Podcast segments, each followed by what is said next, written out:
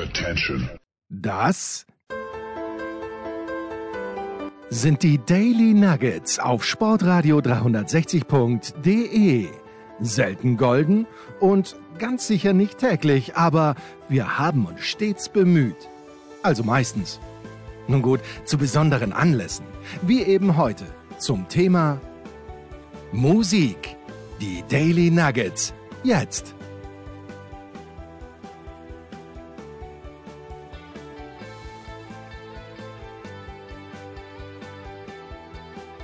Herzlich willkommen zu Musikradio 360. Wir sind im Dezember 2023, Zeit für die musikalischen Jahresrückblicke und wir haben den Kollegen Frank Albrecht vom Death Forever Magazin eingeladen, ein Stammgast bei uns. Hallo Frank.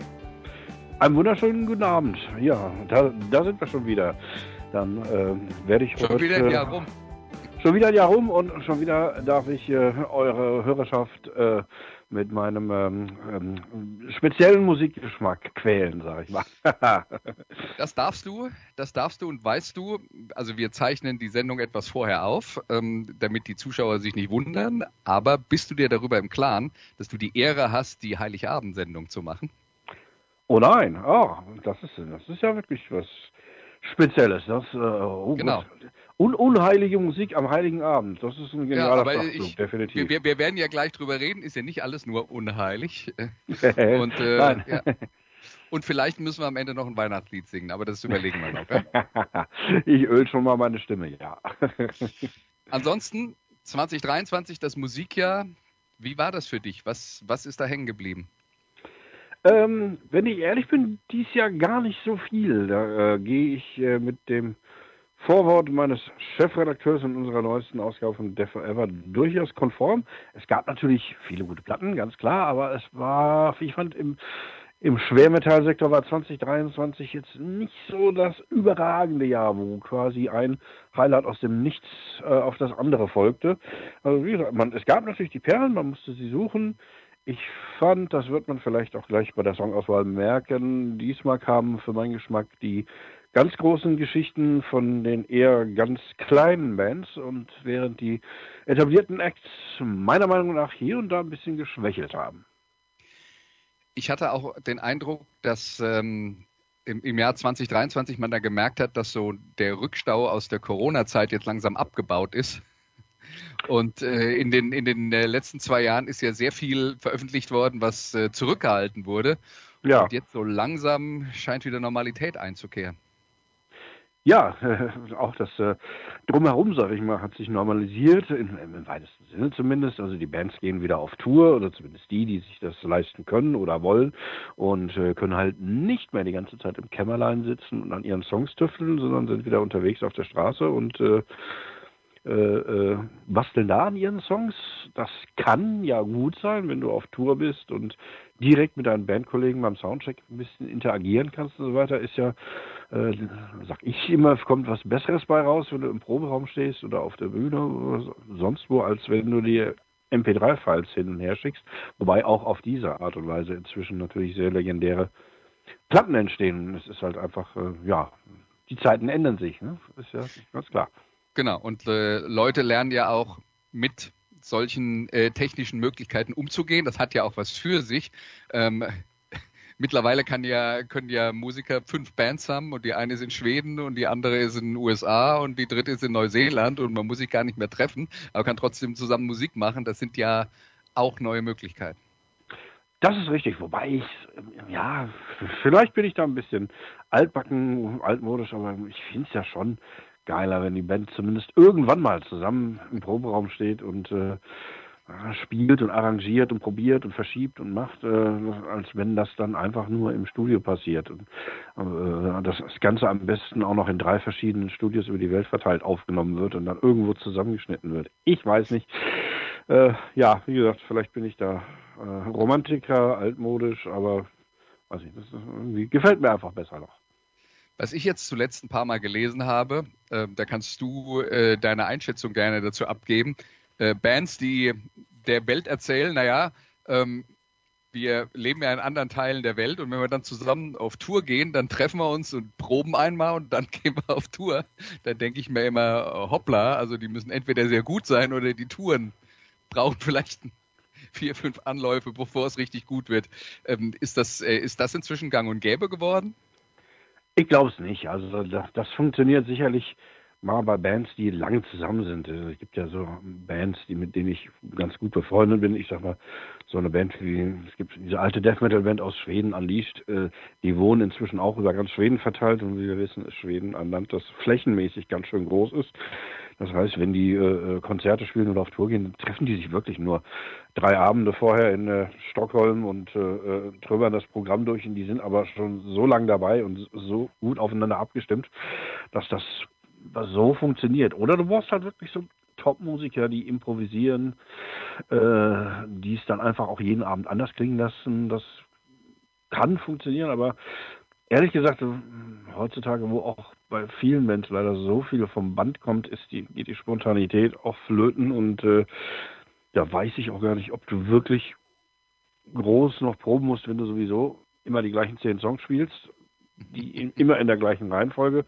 Äh, keine Änderungen vornimmst, nichts an den Songs umarrangierst, sondern es einfach nur eins zu eins von der Platte spielst. Und vielleicht geht das dann, wenn du einigermaßen geübt an deinem Instrument bist. Okay, jetzt haben wir schon relativ viel geredet. Dann würde ich sagen, stürzen wir uns rein ins Getümmel. Die erste Band heißt Last Legion und das Stück ist 122.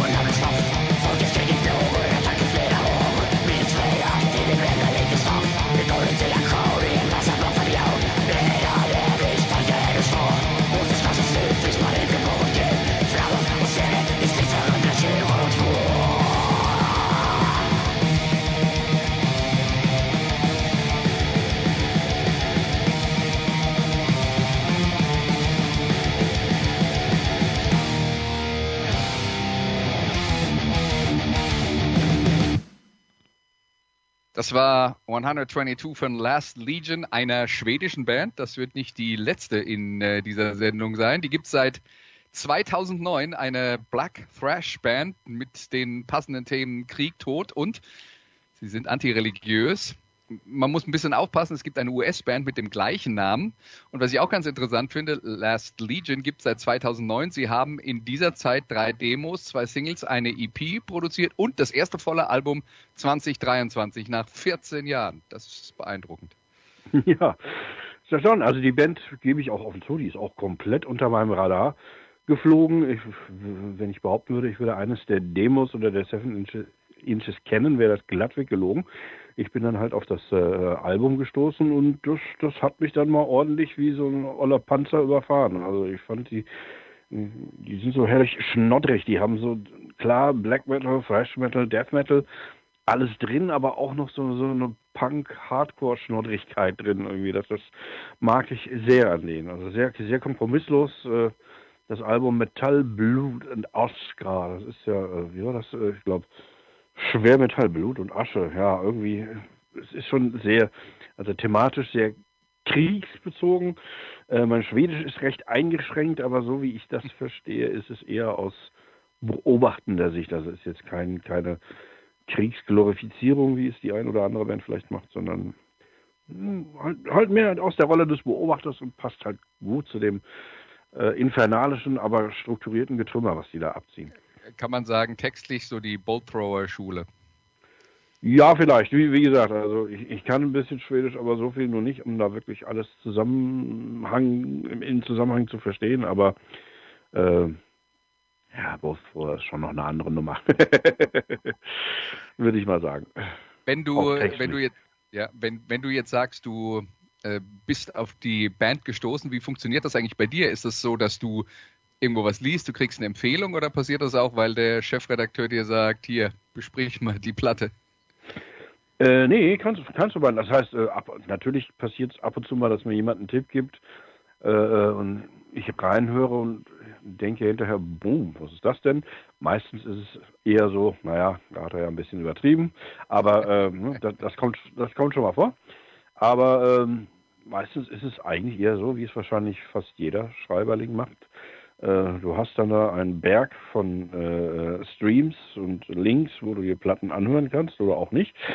Ich habe mir immer noch, ich nehme mir immer noch vor, in alles reinzuhören, was ich kriege, abzüglich der Platten, wo die von der, von der Musik, von der Beschreibung her schon relativ klar ist, okay, das ist eine Richtung, die mich persönlich jetzt überhaupt nicht anspricht. Das äh, klemme ich mir dann inzwischen. Ansonsten nutze ich gerade, äh, wenn ich in meinem Hauptberuf unterwegs bin, Nachtschicht arbeite, und das komplette Gebäude für mich alleine habe, nutze ich das sehr gerne, um äh, äh, Streams zu hören, zu testen und äh, das ist so eigentlich ein ganz einfaches Verfahren. Du hörst bei jedem Stream mal in vier, fünf Nummern rein und die, wo du, wo was hängen bleibt, wo du sagst, ah, das ist interessant, die, das lädst du dir dann mal runter aufs äh, äh iPhone oder was auch immer äh, und lässt es im Auto beim Zugfahren äh, zu Hause mal laufen und wenn du dann immer noch überzeugt bist von der ganzen Platte, dann ja, entweder kaufst du die Platte oder fragst mal beim äh, äh, äh, Chefredakteur an, ob du was drüber schreiben kannst. So in der Richtung läuft das in etwa. Hm, okay. So, jetzt kommt äh, der zweite Song, den du ausgesucht hast. Der klingt ziemlich anders. Hier sind Narnia ja. und Thief.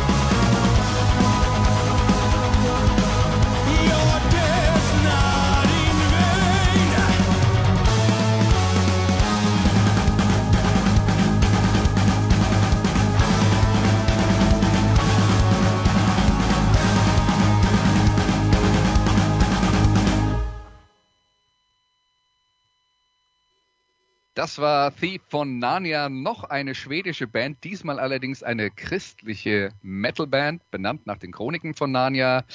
Das Album Ghost Town, dieses Jahr erschienen, ist das neunte Studioalbum. Die sind schon äh, sehr lange mit dabei, haben aber von 2009 bis 2014 eine etwas längere Pause gemacht, sind jetzt wieder mit dabei. Das äh, neue Album habe ich gelesen, weil ich habe mich mit Narnia früher noch nicht befasst, äh, soll etwas proggiger sein als zuvor. Würdest du dem zustimmen? Ehrlich gesagt nicht.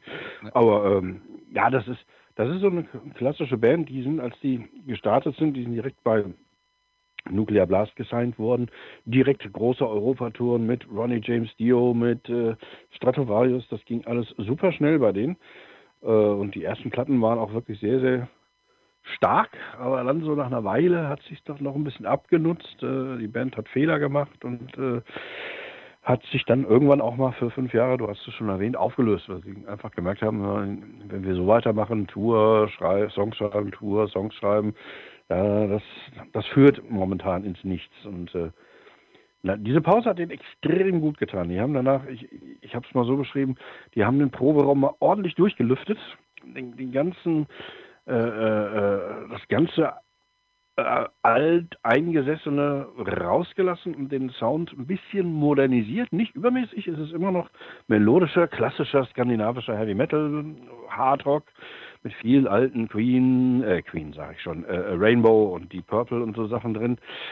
Aber eben inzwischen alles ein bisschen ein Tick moderner produziert, ein Tick aggressiver und äh, in Anführungszeichen aggressiver und das funktioniert wahnsinnig gut bei denen. Das hat den so einen Schritt nach vorne gebracht. Also speziell dieses Ghost Town und auch das Vorgängeralbum From Darkness to Light. Äh, also wer auf so melodische äh, Metal-Mucke steht, das ist eigentlich fast das Nonplusultra. Jetzt haben wir eben äh, Last Legion gehört, antireligiös, jetzt hier Narnia, die ähm, eher so aus der christlichen Ecke kommen. Gibt es da für dich irgendwo einen Punkt, wo du sagst, äh, das mache ich jetzt nicht mit oder sagst du, interessiert mich gar nicht, worüber die singen. Nö, also ich, da, da, ich mich selbst als, Atheisten bezeichnen würde, ist es mir egal, was äh, eine Band da singt. Also ja, nicht ganz egal. Also verachtende, menschenverachtende Texte brauche ich jetzt nicht, aber ob die jetzt über, über, über den Jesus am Kreuz oder den, den, den anderen da mit dem umgedrehten Kreuz singen, das ist mir relativ Latte und ich meine, die erzählen auch irgendwie auch Geschichten. Ich meine, Bibel ist ja, wenn man es so will, erzählt ja eigentlich auch gute Geschichten. Und Thief, wenn ich jetzt den Text richtig interpretiert habe, könnte es da um Judas gehen, bin mir jetzt nicht ganz sicher, aber das äh, äh, scheint mir so. Und die Bibel gibt da ja auch immer wieder äh, ja, gute Inspiration für interessante Geschichten. Und was ich an Narnia anders, wenn ich das noch reinschmeißen darf, ganz cool finde, auf den letzten Platten sind sie sehr direkt geworden in ihren Messages, also sehr offen gehen die mit ihrem Glauben um. Das finde ich deswegen gut, weil die andere Seite mit ihren äh, äh, satanischen, antireligiösen Texten ja auch sehr direkte Wort, Worte wählt, währenddessen die christlichen Bands sich oftmals immer so ein bisschen versteckt haben in Andeutungen, so nach dem Motto bloß nicht anecken. Die sagen jetzt einfach, ah, jo, das ist unser Ding, äh, wir machen das für Jesus, wir machen das für Gott. Äh, die Meinung muss ich nicht teilen, aber äh, kann ich respektieren, kein Thema. Ja. Gut, dann machen wir weiter mit dem nächsten Song, den du ausgesucht hast. Der heißt Wanderer of Times und kommt von Frozen Dawn.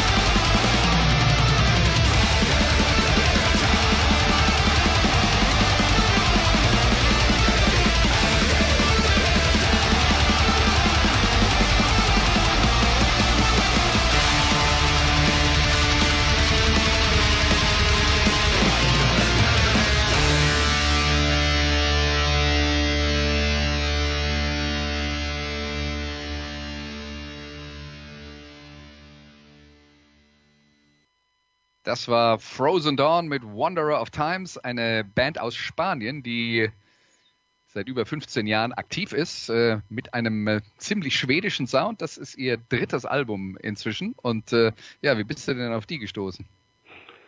Ja, auch so Band, die eine ganze Weile unter meinem Radar geflogen ist. Man, man kann ja auch nicht alles kennen, so sehr man sich auch Mühe gibt. Ist sogar schon das vierte Album. Ähm, die ersten drei habe ich für mich auch erst jetzt rückblickend ein bisschen eingearbeitet. Die sind auch noch nicht so gut wie das neue. Also man, zwischen dem dritten und dem vierten lagen auch sechs Jahre. Also das ist dann schon äh, eine lange Zeit. Da hat sich doch schon einiges entwickelt. Ähm, schwedischer Sound trifft es ganz gut. Ich würde sogar noch weitergehen. Das ist ein Thema, was uns heute noch das eine oder andere Mal begegnen wird.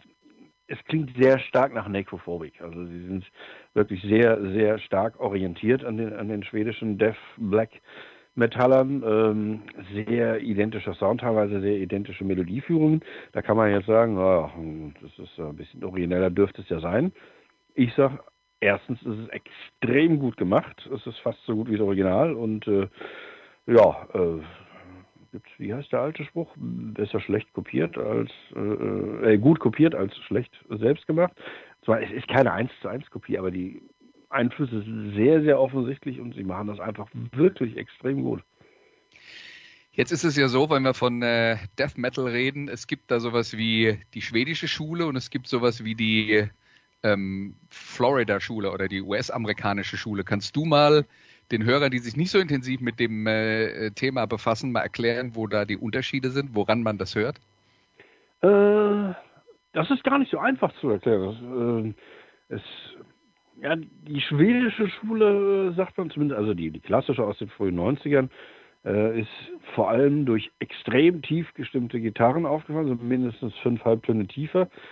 Ähm, immer mit äh, Melodie innen drin in den Gitarren, in den Gitarrenharmonien, also sehr stark auch immer von Iron Maiden, Judas Priest und so ein bisschen inspiriert, äh, aber halt alles auf eine Stufe härter gebracht. Währenddessen die Amerikaner äh, entweder sehr, sehr technisch agiert haben, so, so ein Ding wie Morbid Angel, Immolation, äh, solche Suffocation, solche Bands, die haben äh, ja schon sehr viel Technik in ihren Songs drin, aber trotzdem es geschafft, dabei kompakt und eingängig zu bleiben. Oder sie haben eben äh, äh einen lockeren Groove mit reingebracht, wie das äh, zum Beispiel Obituary ist so ein gutes Beispiel für so eine Band. Aber äh, und die waren halt nicht so extrem tiefer gestimmt, die Gitarren. Das ist auf jeden Fall ein Unterschied. Ja. Und ähm, wenn wir jetzt dann von den Melodien reden, du hast es jetzt schon angesprochen, wenn die Zuhörer dann die Melodien suchen im klassischen Sinne, kommen die dann eher von den Gitarren als vom Gesang? Definitiv kommen nicht von den Gitarren. Ja, ja, äh, der Gesang hat im Death Metal äh, ja nicht, nicht unbedingt melodieführende Funktionen. Ich sehe den immer eher als eine Art weiteres Instrument. Ja, ja. ja wo wir von Death Metal reden. Das nächste Stück, die Band heißt Vomitory und das Stück ist Ode to the Meat Saw.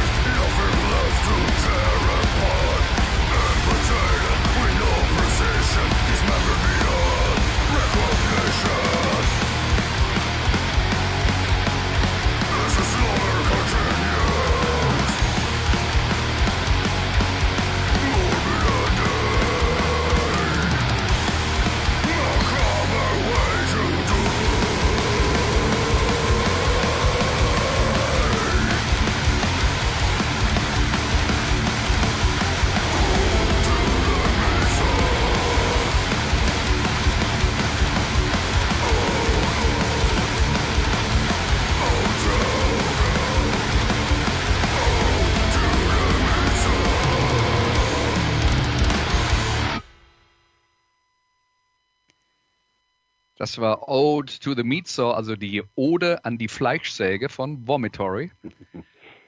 Eine Band, die es schon seit 1989 gibt. Also die haben die schwedische, den äh, schwedischen Death Metal äh, mitgeprägt. Das neue Album heißt All Heads Are Gonna Roll. Auch ein ganz lustiges Wortspiel, weil es gibt ein Stück von Judas Priest, das heißt Some Heads Are Gonna Roll. Also hier werden demnächst einige Köpfe rollen und die sagen, nee, alle werden rollen.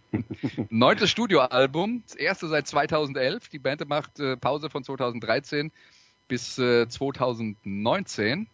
Ja, Vomitory, ähm, das, äh, ich habe mich, ich habe versucht herauszufinden, was das heißt. Ich interpreti interpretiere das so, dass Vomitory der Ort ist, an dem man hingeht, um sich zu übergeben. Interessante Interpretation. Ich habe es eigentlich nie nachgefragt, was sie eigentlich damit meinten, weil ja irgendwie so. so Laboratory ist der Ort, wo man Dinge untersucht und Vomitory ist der Ort, wo man sich vom Mageninhalt trennt. Ja, jedenfalls war das jetzt wirklich ein sehr klassisches Beispiel für schwedischen Death Metal. Also das, äh, was ich an denen so geil finde, also speziell an der Platte, das ist ja eine unglaubliche Walze. Das ist tight, das hat Groove, das hat richtig derbe Riffs und in dem Song, den ich jetzt rausgepickt habe, auch ein paar schöne Querverweise an Both Roar, was dann gar nicht schwedisch ist, aber äh, die Band war schon immer große, waren schon immer große Bothrower-Fans, äh, haben sich aber nie so richtig getraut, das mal so ganz deutlich äh, äh, in den Songs darzustellen. Immer mal so ansatzweise hier mal ein Riff, da mal eine Melodie, aber in dem Song haben sie es schon, schon wirklich sehr äh, prägnant dargestellt. Aber wirklich brillantes Album, von der ersten bis zur letzten Minute, tight, brutal und äh, hat sich gelohnt, dass die eine Pause gemacht haben, weil das, war auch so das klassische Ding. Ne? Viel, viel getourt, viel gemacht, irgendwann mal festgestellt, wir kommen gerade keinen Meter weiter und haben eigentlich auch nicht mehr so richtig Bock und dann zehn Jahre weg ungefähr und dann kommen so ein paar Anfragen von Festivals, hey, wollt ihr nicht vielleicht mal wieder, wäre wär das vorstellbar, so für fünf, sechs Gigs mal wieder und ja, man kriegt wieder Lust an der Sache und zack, hast ein schönes neues Album. Ja, aber das ist, äh, das ist ja auch die Geschichte und man, man sieht es ja bei vielen Bands, wenn man, sagen wir mal, äh, Anfang 20 ist, bis man 30 ist, dann ist die Energie da, ist der Wille da, da ist vielleicht auch noch die Idee, wir kommen ganz groß raus. Aber wenn du das mal zehn Jahre lang machst und kommst nicht über diesen Status hinaus, dass du äh, in irgendwelchen Sprintern äh, unterwegs bist und äh, am besten die ganze Zeit dort übernachten musst und äh, die Platten sich auch nicht äh, besser verkaufen und die Clubs nicht größer werden und du am Ende von der Tour mit plus minus null rausgehst. Also, dass da die Herrschaften irgendwann mal die Lust verlieren oder gefrustet sind, das kann man ja absolut nachvollziehen. Ja, abso absolut. Also ich meine, ne, die hatten ihre Momente, aber es war halt auch, da muss man auch ehrlich sein, eine Band, wenn die auf Tour waren als Headliner, sondern so mehr als ihre 200, 300 Leute haben sie halt dann am Ende des Abends doch nicht gehabt. Und äh, ja, wie du schon sagtest, irgendwann bist du äh, fast 40, äh, hast möglicherweise Familie, Kinder, hast möglicherweise auch einen Job, der dir ganz gutes Geld bezahlt und äh, überlegst du halt wirklich, äh, welchen Weg du jetzt gehen möchtest. Ja, weil viele versuchen es, aber nur ganz wenige kommen groß raus in dem äh, Business. Das ist definitiv so. Jetzt ja, leider. Und, und ich meine auch gerade jetzt durch die, dadurch, dass sich die Musikszene in den letzten 10, 15 Jahren so stark verändert hat, ist es ja fast unmöglich, als neue Band auf ein Level zu kommen, wo du sagst, ich kann von der Musik leben. Also von Tonträgerverkäufen kannst du nicht leben, von äh, Spotify-Klicks auch nicht. Also du, du musst eigentlich schon ähm, Touren, Touren, Touren und live verdienen und Merch verkaufen ohne Ende, um äh, da wirklich äh, äh über die Runden kommen zu können. Ja, also ein äh, ohnehin schon nicht leichtes Business, das schwieriger geworden ist in den äh, letzten Jahren. Das äh, ist auf jeden Fall so. Ja. ja, definitiv. So, machen wir weiter mit dem nächsten Stück. Das ist die Band Air Raid mit One by One.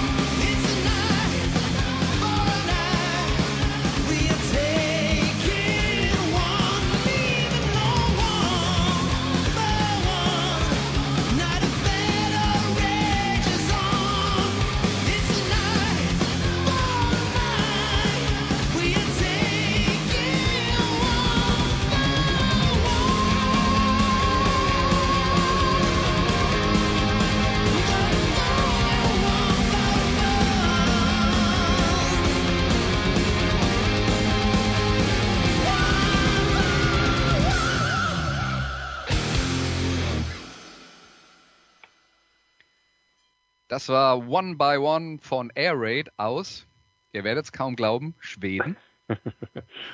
Gibt es seit 2009, ein Teil der damaligen New Wave of tra Traditional Swedish Heavy Metal. Und äh, haben ihr viertes Studioalbum veröffentlicht, heißt Fatal Encounter. Und äh, auch da gab es eine längere Pause seit dem Vorgänger, wobei sechs Jahre Pause, wenn man alle drei Jahre was veröffentlicht hat und Corona ist zwischendrin, dann ist das ja irgendwie noch so im Rahmen, würde ich sagen. Ja, ich weiß jetzt auch nicht. ähm, bin ja jetzt nicht ganz im Thema. Ich habe mit den Jungs schon lange nicht mehr gesprochen, ob das jetzt äh, wirklich äh, ja, eine, eine, bewusste Auszeit war, dass man äh, nicht weitergekommen ist oder ob die jetzt wegen Corona auch äh, ein bisschen Pause gemacht haben. Das, das weiß ich jetzt gar nicht so sehr. Ja, und das ist jetzt, nachdem wir jetzt äh, viel über ähm, Death Metal geredet haben, das ist jetzt ähm, ich habe es gesagt, äh, New Wave of Traditional Swedish Heavy Metal, etwas, was sich halt an Maiden und Priest orientiert, also die Bands, die damals äh, angefangen haben. Ja, auch, aber die haben auch sehr viel von diesem wirklich äh, sehr klassischen schwedischen Hardrock-Sound. Also die Platte ist unglaublich facettenreich, muss man dazu sagen. Da ist von diesem typischen Double Bass, äh, schnell Heavy Metal Song über neoklassisches, irgendwie Malmsteen Art, artiges Zeug, Stratovarius-artiges Zeug bis zu alten Rainbow Hard Rock ist wirklich alles drin. Und auch ähm, so ein bisschen klassische Mittempo äh, äh zum zum zum äh, äh Fäuste recken, sag ich mal. Also die haben von allem ein bisschen was drin und ich finde, es ist diesmal extrem gelungen. Also auch die ersten drei Platten waren schon gut von denen, also durchgängig. Aber ich finde, diesmal haben sie wirklich da nochmal den Vogel abgeschossen. Da sind schöne Hooklines, da bleibt fast jeder Song hängen, erinnert man sich schnell dran, das ist ja wichtig für die Art von Musik. Also klasse gemacht, definitiv. Wirklich schade, dass die immer noch so ein bisschen ja, Underground-Tipps sind. Die hatten auch nie so die richtige Chance mal zu touren habe, glaube ich, wenn ich das richtig im Kopf habe. Ja, aber aus dieser Welle von schwedischen Bands, über die wir da jetzt geredet haben, die sind ja eigentlich auch so klassische Beispiele dafür, dass man damit auf ein gewisses Level kommt, aber den Sprung zu schaffen, dass man mal in Clubs spielen kann, wo 500 Leute reinkommen, das ist den wenigsten gelungen. Das ist richtig. Da, da würden mir vielleicht zwei, drei Bands einfallen, die äh, auf so einem Level es geschafft haben, aber äh, dafür auch hart arbeiten mussten. Aber ja, das sind wirklich nicht viel. Das stimmt. Also, ja, es ist, es ist halt schwer. Es ist wirklich schwer. So, jetzt machen wir weiter mit einem äh, Stück von einer Band, die nicht aus Schweden kommt. Das ganz Besonderes in dieser Sendung. Hier ist Theocracy mit Return to Dust.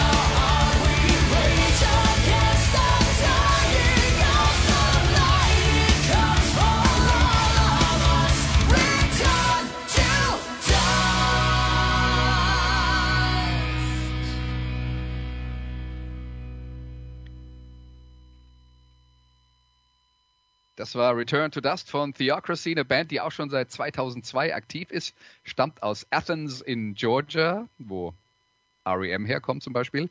Noch eine christliche Band.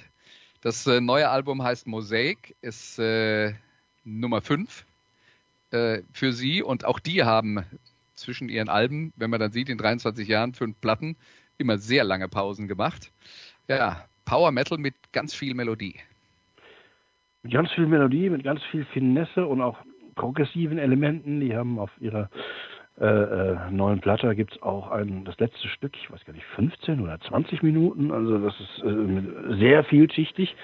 Aber ähm, in den ersten Jahren, muss man dazu sagen, war das eigentlich keine richtige Band, sondern eher ein Einmannprojekt des Gitarristen, der alles komponiert, aufgenommen, geschrieben und so weiter hat. Und erst so als das Feedback äh, so gut war und einfach auch eine Nachfrage nach Konzerten und so weiter kam, hat er sich dann ein Line-Up zusammengestellt und angefangen zu touren. Und das hat ziemlich gut funktioniert. Leider hier in Deutschland noch nicht allzu oft. Oft haben sie auch wirklich nur auf so christlichen Festivals gespielt, aber jetzt mit neuer Plattenfirma im Rücken äh, nehme ich mal an, dass da auch ein bisschen mehr passieren wird, denke ich mal. Also wirklich auf der Platte ist auch wirklich alles wieder drin, von, von vom Speed Metal bis zum äh, 5 Minuten äh, Ohrwurm-Banger bis eben zu diesem 20-minütigen Monster-Track, wo wirklich alle Facetten gezogen werden. Unglaublich gut, wirklich unglaublich gut.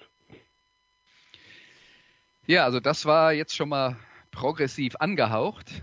Und äh, so geht's dann auch weiter beim letzten Stück, das du ausgesucht hast. Die Band heißt Crown Lands und das Stück ist Kontext, Doppelpunkt, Fearless Part 1.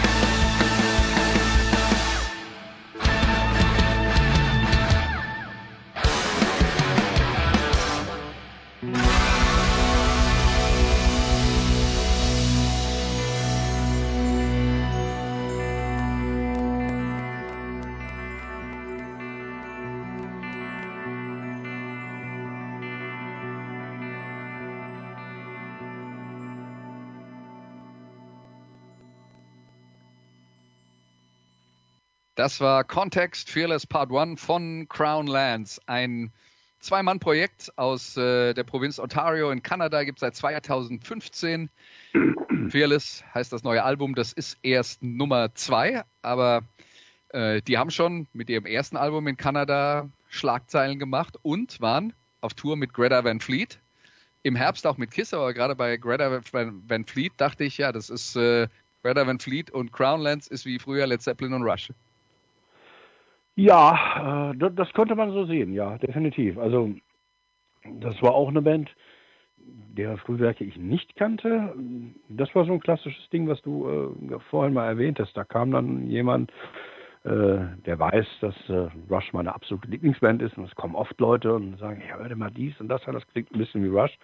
Und ich höre es mir dann oft an und denke meistens, ja, schon ziemlich gut, aber jetzt Rush, nee. Und dann habe ich diese Platte gehört und dachte, das gibt's überhaupt nicht. Die, die, die, klingen ja original wie Rush in den 70ern, aber original, selbst der Gesang geht in die Richtung und da sind so viele Parallelen drin, aber sie haben halt auch die Klasse. Sie schreiben solche Songs, wo du wirklich denken könntest, dass das ist aus irgendeinem vergrabenen Archiv von äh, Geddy Lee und Alex Lifeson. Äh, unfassbar gut. Äh, da stimmt alles und äh, ich bin wirklich, ich konnte das gar nicht glauben, dass die das zu zweit auf die Bühne bringen. Ich fand Rush zu dritt immer schon bemerkenswert, dass die das mit drei Leuten äh, live bringen konnten, aber die machen das zu zweit. Also klar, hier und da müssen sie sich ein bisschen technisch behelfen, aber äh, finde ich schon wirklich bemerkenswert, wie viel Musikalität da in diesen beiden äh, Herren steckt. Ja, und ich kann mich erinnern, äh, auf die bin ich aufmerksam geworden, weil du über sie geschrieben hast und äh, darüber geschrieben hast, wie äh, super du dieses Album findest. Und das war, glaube ich, äh, eins, dem du zehn von zehn Punkten gegeben hast, was bei dir ja, glaube ich, auch so im Schnitt vielleicht einmal im Jahr vorkommt, aber nicht wesentlich häufiger. Und äh, ja, die, mit denen habe ich mich dann auch befasst. Und äh, ja, also die, man merkt, dass sie wie Rush klingen, aber ich habe auch gelesen, das war auch ein absichtliches Projekt, also ein Projekt, bei dem man absichtlich versucht hat, ähm, sozusagen als Tribute an Rush so zu klingen wie die eine der größten kanadischen Bands aller Zeiten. Ja, ja, das Album davor klingt äh, ein ganzes Stück anders, aber ich nehme an, äh, äh, ja, sie werden diesen Weg, denke ich mal, weiterverfolgen, weil ich glaube, das funktioniert ziemlich gut für sie. Gerade was ich überhaupt noch nicht verstehe, äh, ist, ähm, ist, die sind in Amerika bei, also in Nordamerika bei Universal unter Vertrag und die deutsche Dependance von Universal, wie eigentlich fast immer, wenn es um Hardrock geht, schläft mal wieder den Schlaf der Gerechten, bringt das Ding überhaupt nicht raus. Das ist über ein finnisches Unterlabel von äh, Universal hier nur erschienen, über Spinefarm und ich denke mir, mein Gott, ich meine, wer diese, das ist vielleicht nicht der Sound der Stunde, das, das ist natürlich richtig. Damit, das ist weder hip, noch kriegt man damit irgendwie äh, die 15- bis 20-Jährigen, aber die kaufen sowieso keine Tonträger mehr. Also, äh, warum die Plattenfirma das hier nicht offiziell rausgebracht hat, verstehe ich wirklich nicht. Also, da, da sitzt irgendein E&A bei denen in der Abteilung mal gewaltig auf seinen Ohren. Kannst du dich mal anrufen und dich beschweren? Du hast doch Kontakte. Ich glaube ich glaub nicht, dass die das interessiert. Dass die auf dich hören. Ja, aber wohl eigentlich müsste es ihnen schon auffallen, weil wir, das Defer war jetzt nicht das einzige Heft, das ja. die in den Fokus genommen haben. Auch andere äh, äh, Magazine aus dem Blickfeld haben sich auf die Band gestürzt und äh, spätestens dann sollten doch eigentlich die Alarmglocken läuten. Aber gut, das ist deren Geschäft, das äh, äh muss ich nicht immer verstehen. Jetzt waren wir beim Thema Rush, da können wir jetzt noch äh, kurz dabei bleiben. Geddy Lee hat ja gerade eine Single veröffentlicht. Hast du dir die schon angehört und wie findest du das? Ehrlich gesagt, nein. Ich habe es bisher versäumt. Äh, Asche über mein Haupt. Ja, es, also es klingt nicht nach Rush und ist halt mehr so Songwriter-mäßig, also ähm, ein bisschen ruhiger.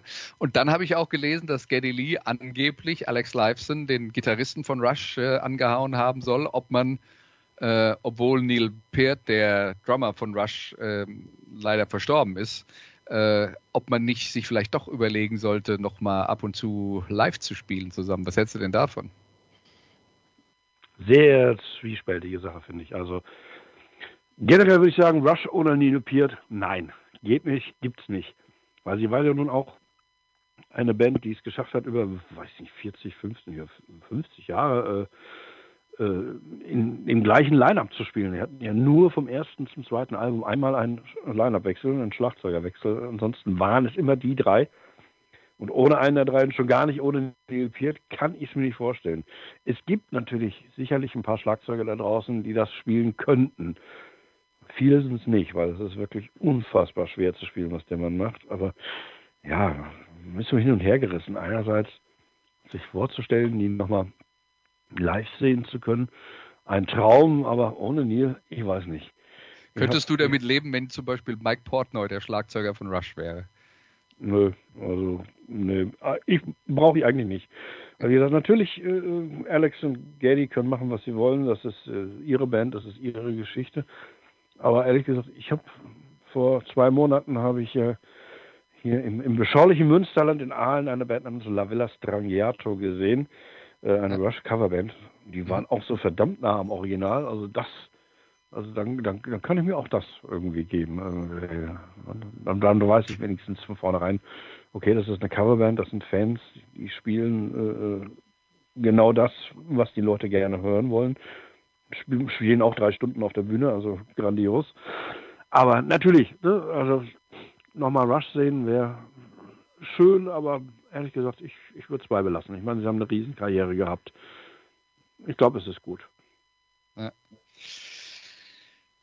Ja. dann sind wir am Ende von äh, deiner Playlist angelangt. Bleibt uns nur noch der Blick voraus. 2024, hast du schon irgendwelche Sachen auf dem Zettel, die dir 2024 wichtig sind, auf die du dich besonders freust?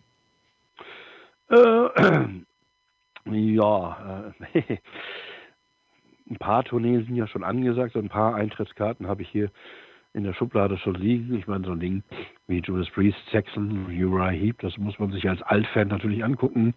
Genauso wie so ein Package wie Firewind und Masterplan. Wenn man auf die Art von Metal steht, ist das schon fast so geil wie die äh, Stratovarius Sonata Arctica Tour neulich, die übrigens ein Riesenerfolg war, mit dem überhaupt niemand gerechnet hat. Das war fast überall ausverkauft. Hatte keiner erwartet. Ich werde mir auch zum x-ten Mal ähm, Lindemann hin, Lindemann her, Rammstein im Sommer zweimal geben. Die Show ist einfach Hammer und ich, ich mag die Band einfach. Äh, ansonsten, äh, so ganz viel ist ja noch nicht angekündigt für, die nächste, für das nächste Jahr. Also manche Bands zögern vielleicht auch. Äh, jetzt die Ankündigung, was ja gekommen ist, die Abschiedstour von Sepultura, das würde ich mir auf jeden Fall nochmal geben, weil die sind live auch nach wie vor eine Macht und äh, eine tolle Band, die dann nochmal ein letztes Mal live sehen zu können. Äh, ja, das ist mir dann auch nochmal ein paar Taler wert, das auf den Tisch zu legen. Tja, ACDC soll ja nochmal auf Tour kommen und äh, der Bürgermeister von München hat ja schon den ersten Termin ausgeplaudert, aus Versehen. Ja, ja, da war was, da war was. Och, ACDC kann man sich auch gut geben, klar. Ja, mal gucken. Mal gucken, wann die, wann die sind und wo die sind. Und dann lassen wir es auf uns zukommen. 2024. Ja, Frank, dann äh, vielen Dank für deine Teilnahme hier an der Sendung, wie immer. Und äh, ich wünsche dir jetzt schönen Heiligabend. Ja, immer wieder gerne und äh, euch auch und allen, die äh, zuhören oder es vielleicht auch später hören, äh, ja, angenehme äh, äh, Weihnachtstage und kommt gut ins neue Jahr. Das waren die Daily Nuggets auf Sportradio 360.de. Ihr wollt uns unterstützen? Prächtige Idee! Einfach eine Mail an steilpass@sportradio360.de schicken und ihr bekommt alle Infos. Und versäumt nicht die Big Show. Jeden Donnerstag neu.